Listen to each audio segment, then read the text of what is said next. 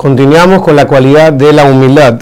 Dice el Orhot que la principal humildad que la persona tiene que tener es cuando la persona se doblega delante de aquellos que en verdad están debajo de él, por así decirlo. Si la persona tiene esclavos o sirvientes o las personas de su casa o pobres que necesitan de él y se benefician de él, y él no necesita a esas personas. Si la persona se doblega delante de ellos, esa es la principal humildad. Porque muchas veces uno se doblega delante de alguien que es más grande o alguien que yo necesito doblegarme delante de él. Pero una verdadera humildad es incluso cuando la persona dice al contrario, ellos necesitan de, mí y aunque ellos necesiten de mí, yo me doblego delante de ellos. Y cuanto más y más, si una persona se doblega delante de las viudas o delante de los conversos, y aguanta todo lo que tiene que soportar de ellos, las cargas.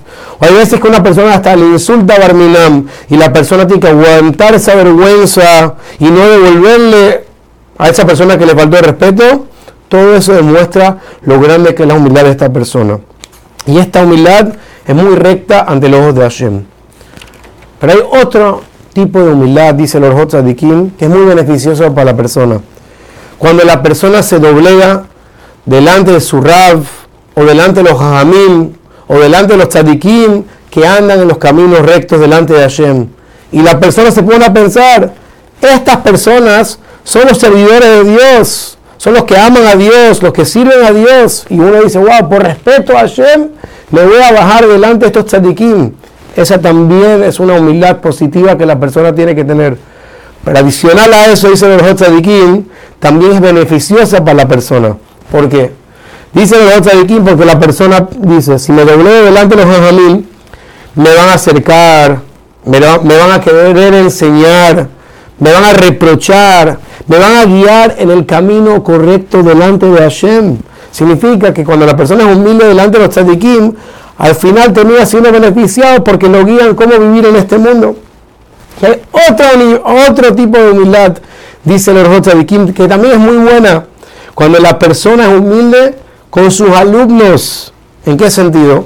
Cuando la persona le tiene que explicar a sus alumnos algo que les es difícil de entender, al grande según su capacidad, a los chicos según su capacidad, y que la persona no diga, este tipo tiene cabeza dura, su corazón nunca va a entender lo que le voy a explicar. ¿Cuántas veces le tengo que explicar? Al contrario, que esta persona sea humilde y diga, le voy a explicar todas las veces que sea necesario hasta que el otro pueda captar como la llamada famosa en de Tirubín, que nos cuenta sobre la Preida, que tiene un alumno que le costaba mucho entender y le enseñó 400 veces cada vez que le enseñaba algo. Eso nos enseña la humildad que tenía Raspreida de asegurarse que su alumno siempre entienda. Y hay un nivel superior de humildad, dice los Kim, que es aprender de los más pequeños. Y lo que uno no sabe, preguntarle a ellos también.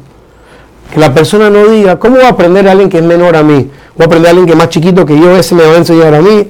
Al contrario, como dice Pasuk en Teilim, Nicol me la iscalti. De todos los que me enseñaron me volví sabio, me volví inteligente. Y como dice la Mishnah, que la persona tiene que ser bajo delante de todos los seres humanos. No solamente delante de los grandes, de la gente importante me doblego incluso de los más pequeños, me doblego delante de ellos y estoy dispuesto a aprender de ellos lo que tienen que enseñarme. Y el que se comporta de esa manera, dice el Kim, le da mérito a todos los que lo rodean, porque, número uno, es gracioso ante los ojos de las personas. Todo el mundo lo quiere, todo el mundo quiere ser como él. Dice que Kiyush Hashem es ser una persona humilde, ojalá mis hijos salgan como esta persona.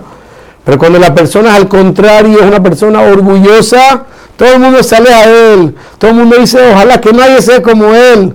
Y dice los otros es como Barminam, un animal muerto que huele feo y todo el que pasa por ahí se tapa la nariz. También el que pasa por la persona orgullosa, todo el mundo se tapa la nariz y quieren alejarse de esa persona.